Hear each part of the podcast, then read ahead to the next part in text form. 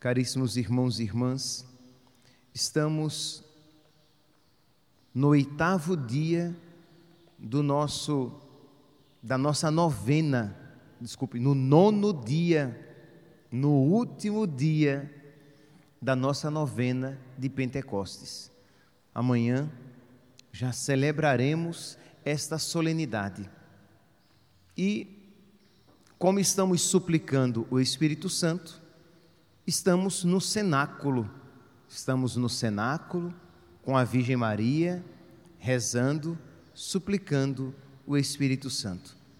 E é muito significativo, meus santos, que nós terminemos a nossa novena juntamente com a Virgem Maria, suplicando mais uma vez o Espírito Santo. Talvez você possa dizer, Padre, eu já supliquei tantas vezes, o Espírito Santo? Por que é que eu devo, a cada ano, por exemplo, e não só a cada ano, nós deveríamos todos os dias, mas digamos que a pergunta fosse essa: por que é que eu devo a cada ano fazer a novena de Pentecostes e a cada ano suplicar o Espírito Santo? Meus santos, nós precisamos todos os dias, não apenas a cada ano, suplicar o Espírito Santo, porque o Espírito Santo pode nos ser concedido e Deus quer nos conceder o seu Espírito a cada dia. A própria Virgem Maria, nós poderíamos dizer, vamos aqui simplificando, vamos aqui pegar três momentos, três grandes momentos de três grandes derramamentos do Espírito Santo sobre a Virgem Maria. Nós poderíamos encontrar o primeiro na sua concepção, no momento em que ela foi concebida sem pecado original. Ali houve uma grande ação, um grande derramamento do Espírito Santo, em que a Virgem Maria, desde o primeiro instante da sua existência, foi livre do pecado original nunca foi escrava do pecado. E isso por ação do Espírito Santo.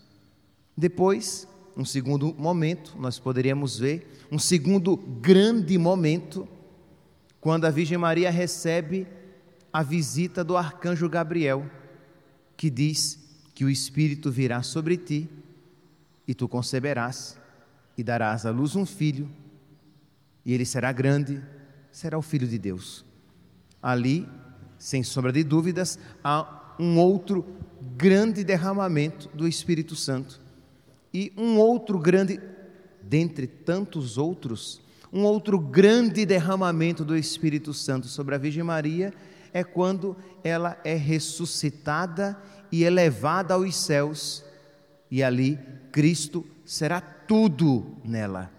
Ela será plenamente tomada por Deus. Mas, sem sombra de dúvidas, meus santos, outros derramamentos do Espírito Santo aconteceram na vida da Virgem Maria. Ora, se isso é verdade na vida da Virgem Maria, é também verdade na nossa vida. É, nós precisamos suplicar a cada dia o Espírito Santo para que ele seja a vida da nossa vida, para que ele seja a vida do nosso amor, para que Ele seja a força dos nossos atos, para que tudo façamos no Espírito Santo. Pois bem, então estamos aqui nesta novena suplicando o Espírito Santo. Estamos aqui neste último dia rezando e temos confiança de que Deus quer nos conceder. Mas, se alguém perguntasse a você, para quê? Para que você está suplicando o Espírito Santo? Nós estamos nessa novena em que toda a igreja suplica o Espírito Santo. Muito bem, para quê? Nós poderíamos dar aqui várias respostas possíveis. Nós poderíamos dizer, estaria correto, estou suplicando o Espírito Santo para que eu seja santo, para que eu haja segundo o coração de Deus para que no meu coração os sentimentos de Cristo imperem, para que eu tenha no meu peito o coração de Cristo, para que eu seja divinizado, para que eu, eu haja segundo Deus, está tudo correto, corretíssimo. Você pode dizer, estou suplicando o Espírito Santo para que eu seja livre dos meus pecados e caminhe sempre na graça. Eu estou suplicando o Espírito Santo para que eu aprenda a amar, a amar mesmo nos momentos difíceis e mesmo as pessoas mais difíceis que Deus colocou na minha vida, para que eu ame, para que eu seja caminho de salvação para essas pessoas. Tudo isso está correto, mas nós poderíamos dizer tudo isso de uma outra maneira. Eu suplico o Espírito Santo para que eu dê testemunho de Jesus. Jesus, quando prometeu o Espírito Santo aos apóstolos, diz: E sereis minhas testemunhas, sereis meus discípulos.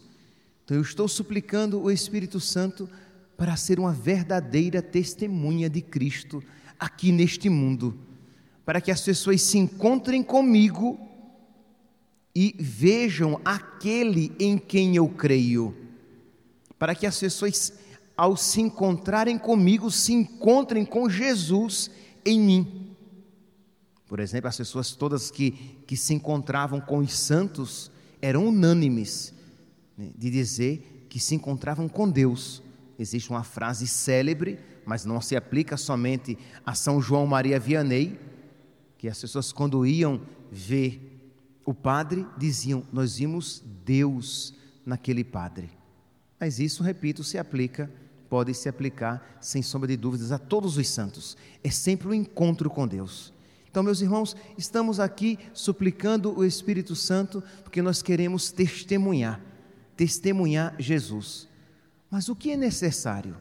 O que é necessário então para que nós recebamos o Espírito Santo?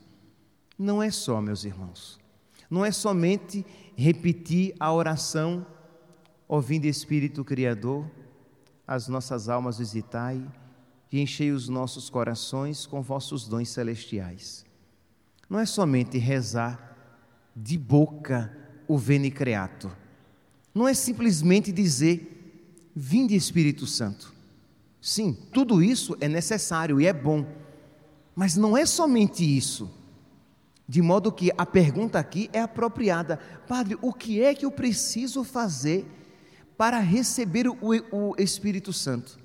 Você precisa, meu irmão, minha irmã, meu santinho, minha santinha, você precisa entrar em oração.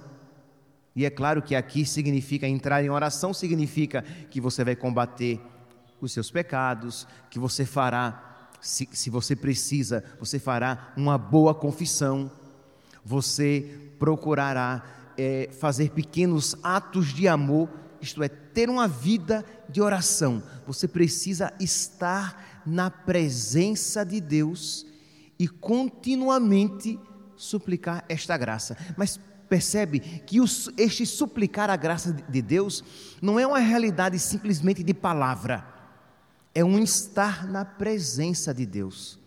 É um estar, nós ouvimos no evangelho de hoje, no final do evangelho de São João, capítulo 21, que diz que São João está inclinado, reclinado sobre o peito de Jesus. Ora, nós precisamos ter essa intimidade com nosso Senhor.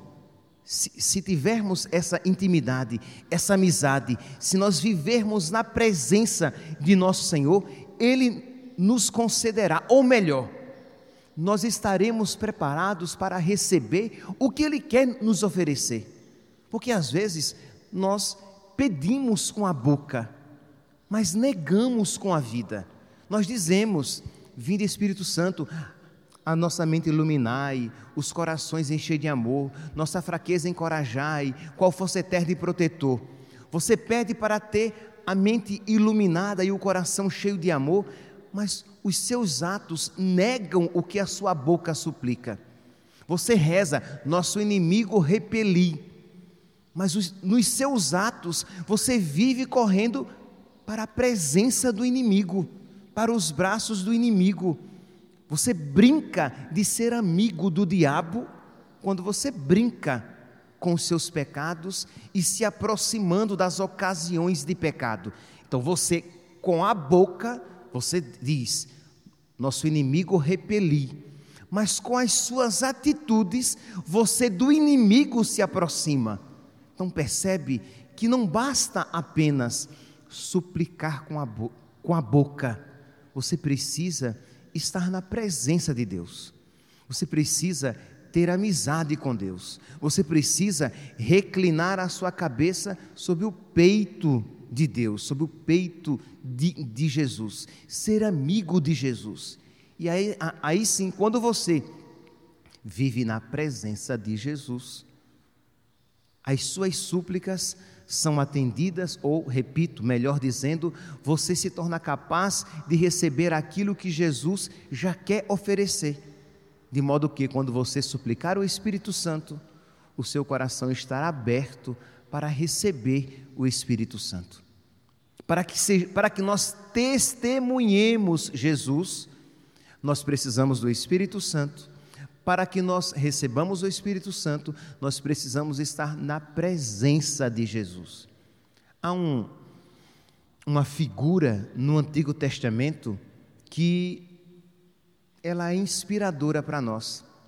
Moisés, lá no livro do Êxodo, diz que Moisés ele entrava constantemente na tenda para se encontrar com o Senhor para receber as luzes necessárias, a nossa mente iluminai, é isso?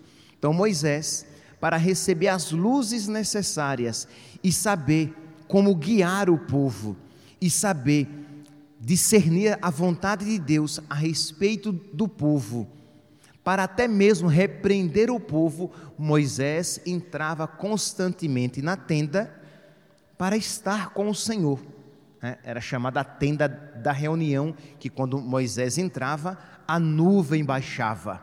É, é, é a Shekinah, a presença de Deus. A nuvem baixava como sinal da presença do Senhor. Mas entravam, entravam, não, entrava não apenas Moisés, mas entravam Moisés e Josué, o jovem Josué, que depois que Moisés morresse, assumiria a liderança do povo. E diz aqui, no livro do Êxodo, capítulo 33, versículo 21. Capítulo 33, desculpe, versículo 11. Êxodo, capítulo 33, versículo 11. O Senhor falava com Moisés face a face na tenda. Então, essa intimidade de Moisés com Deus. Moisés que vive na presença de Deus. Moisés que é amigo de Deus. Tudo isso que nós falamos agora há pouco. Pois bem, então o Senhor falava com Moisés face a face, como um homem fala com um amigo. Depois, Moisés voltava ao acampamento para ensinar, para dirigir, para repreender, para guiar o povo. Mas Josué filho de Num, seu jovem ajudante, não se afastava da tenda.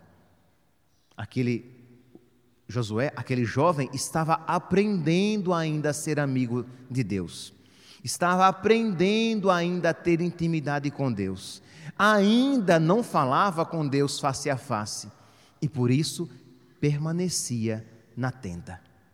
Percebe aqui, meus santos, que nós precisamos permanecer na tenda. Mas o que é permanecer na tenda? É permanecer na igreja 24 horas por dia? Não, é permanecer na tenda do seu coração, na presença de Jesus no seu coração, de você se entreter e conversar com Jesus que habita no seu coração. E estando na presença dele constantemente, você vai ver que você crescerá na sua, na, na sua vida de oração, porque ele é iluminado pelo Espírito Santo. Você terá as luzes necessárias nos momentos decisivos da sua vida, porque na presença de Jesus você vive. Quantas vezes, até mesmo pessoas bem intencionadas, elas chegam e dizem assim: Padre, quando eu vi, eu falei, quando, quando eu menos percebi, eu fiz. Por quê? Porque vivem, como não vivem na presença do Senhor, elas têm atos instintivos. E quando não somos espirituais, os nossos instintos são maus. Como não vivem na presença do Senhor, suas, os seus roupantes, as suas atitudes inesperadas são sempre atitudes carnais. Mas quando vivemos na presença do Senhor, até mesmo as nossas atitudes mais inesperadas são atitudes espirituais. Então, meus santos, estamos juntamente com a Virgem Maria pedindo mais um Pentecostes para nós. Pedindo a Nossa Senhora que peça por nós e juntamente com ela pedindo o Espírito Santo.